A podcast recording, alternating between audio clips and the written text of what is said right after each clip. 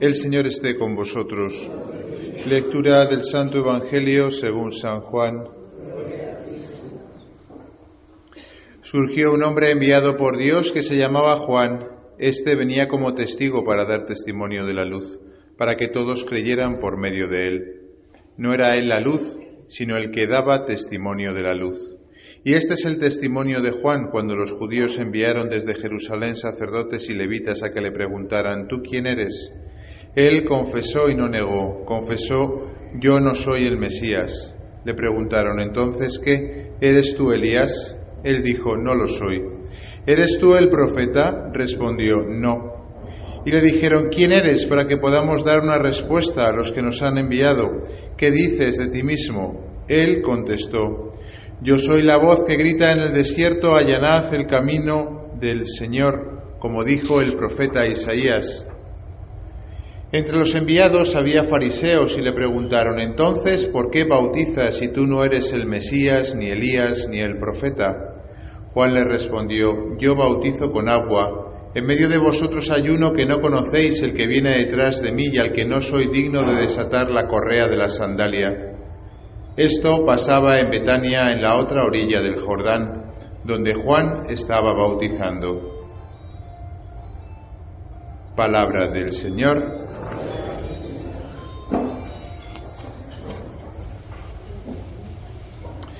Queridos hermanos, estamos celebrando el tercer domingo de Adviento y el cuarto domingo, que será el domingo que viene, día 24, pues como pueden imaginar, apenas celebraremos la cuarta, la cuarta semana de Adviento, porque por la mañana estaremos encendiendo la cuarta vela y por la noche estaremos en la misa del gallo o en la misa del pollo, los que vayáis a misa a las 8 de la tarde.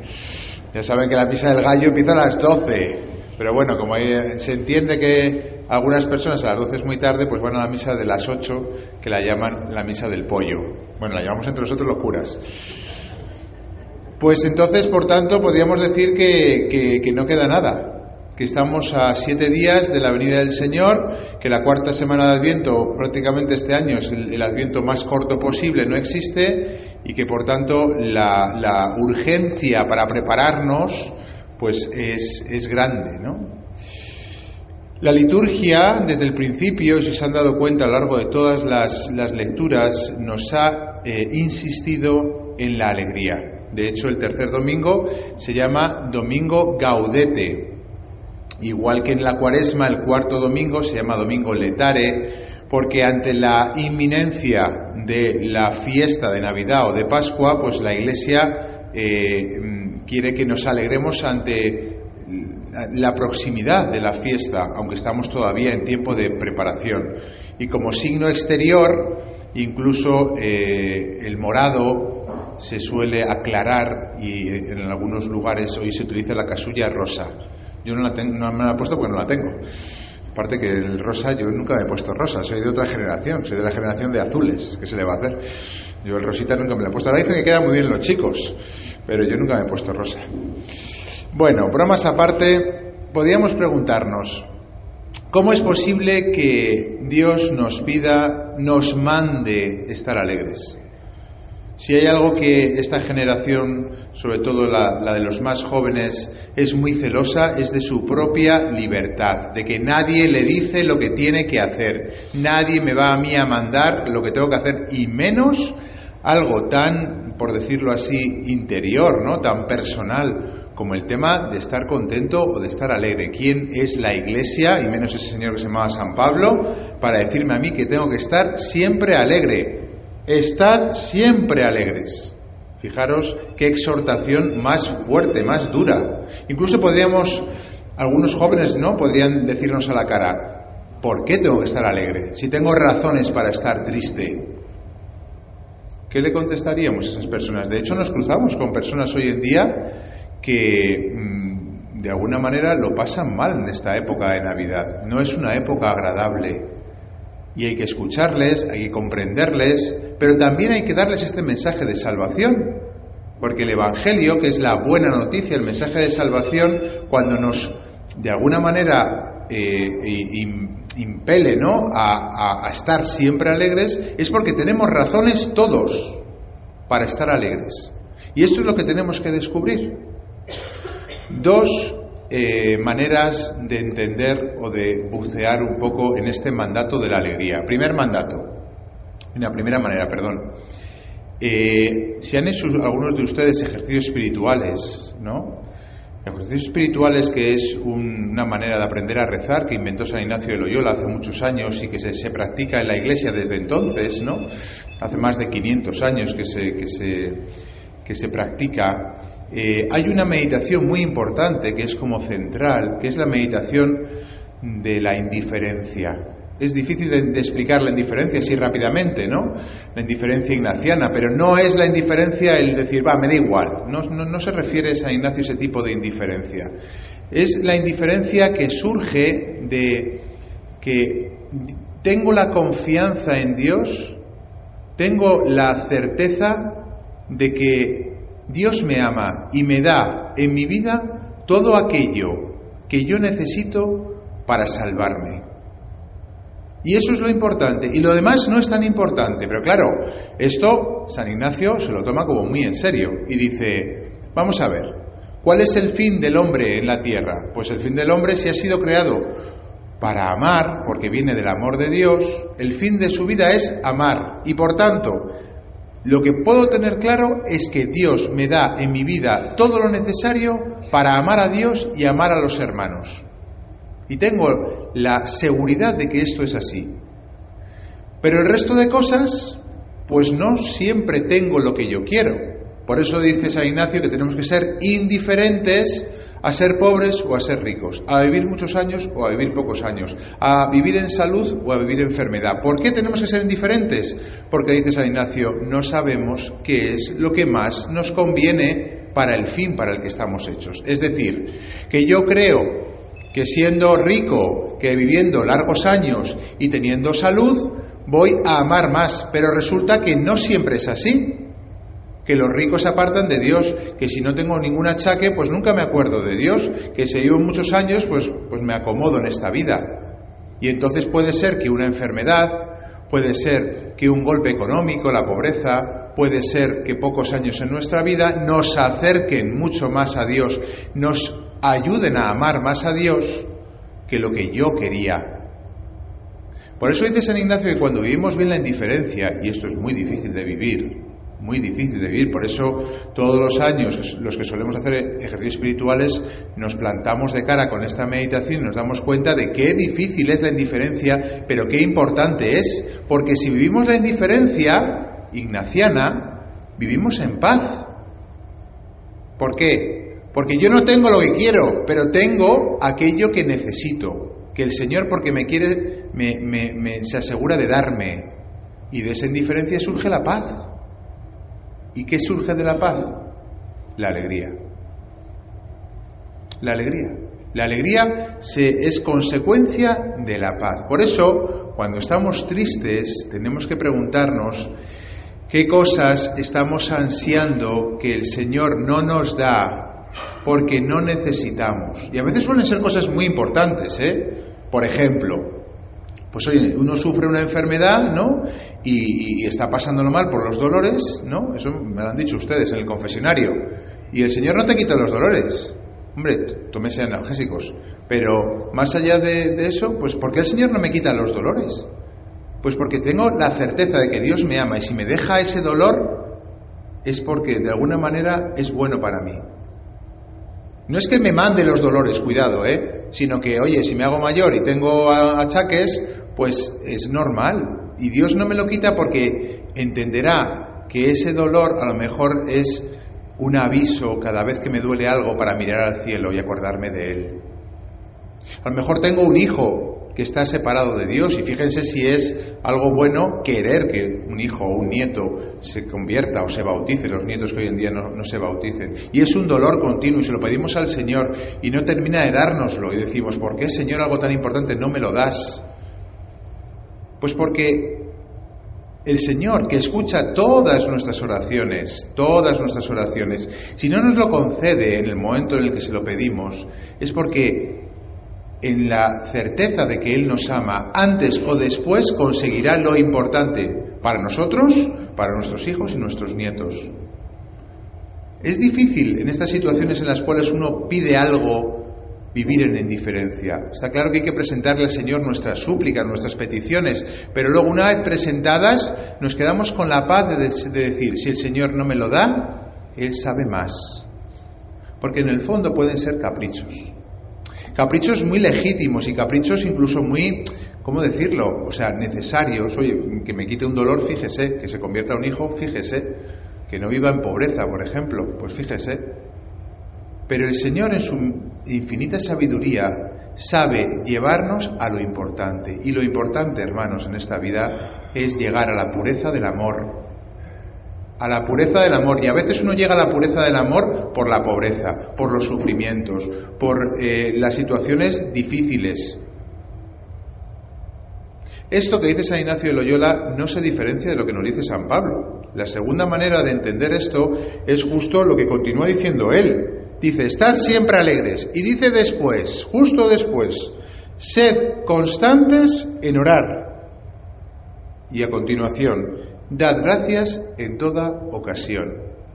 Son dos maneras muy concretitas de llevar a cabo o de conseguir lo que nos dice San Ignacio sobre la indiferencia. Si yo soy una persona que estoy constantemente orando, primero, y segundo, dando gracias en toda ocasión, conseguiré la indiferencia que me lleva a la paz y que me da la alegría. Pero padre, pero yo trabajo, yo no puedo estar rezando todo el día, yo no soy una monja de clausura. Como me dice a mí San Pablo, sed constantes en orar.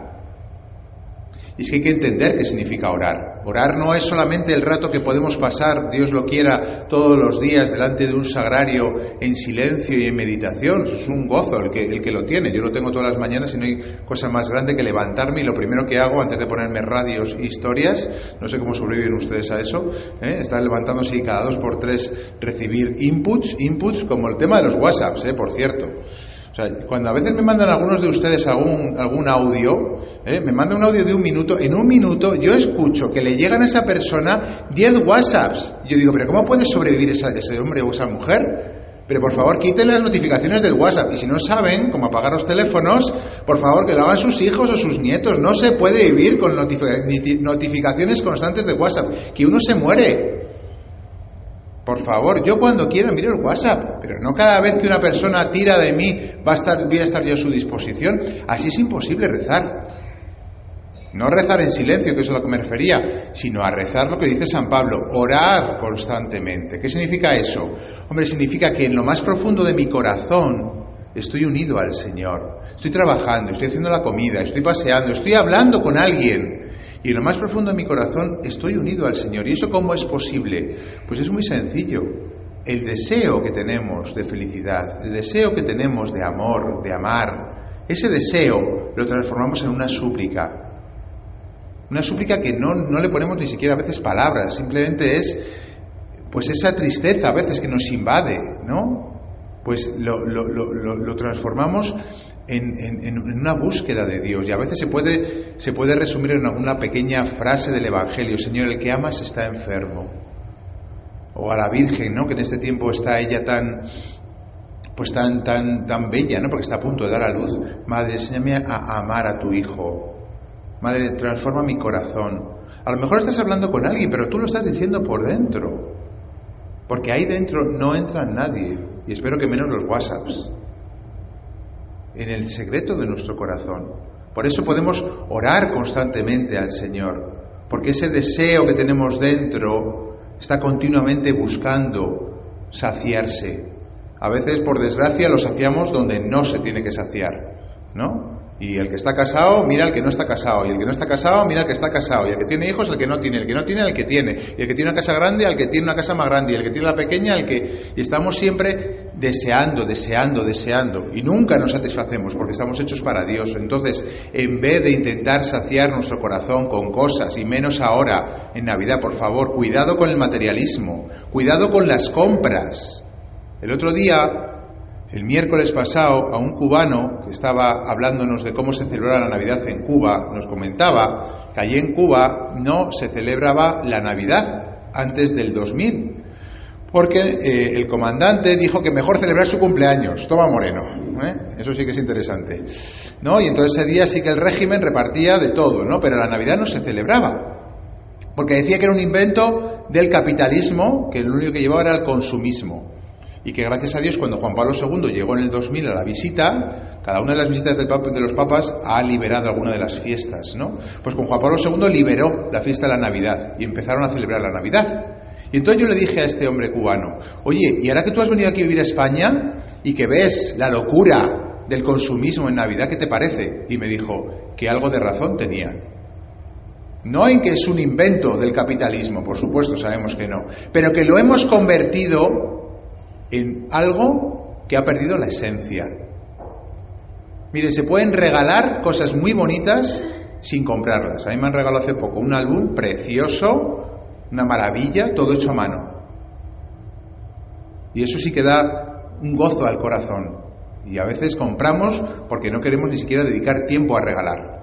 Porque los regalos de verdad requieren tiempo, por ejemplo. Y es mucho más bonito algo hecho con las propias manos y, transmite mucho más que regalos, como cuanto más caros parece que queremos regalar más. Y no es verdad.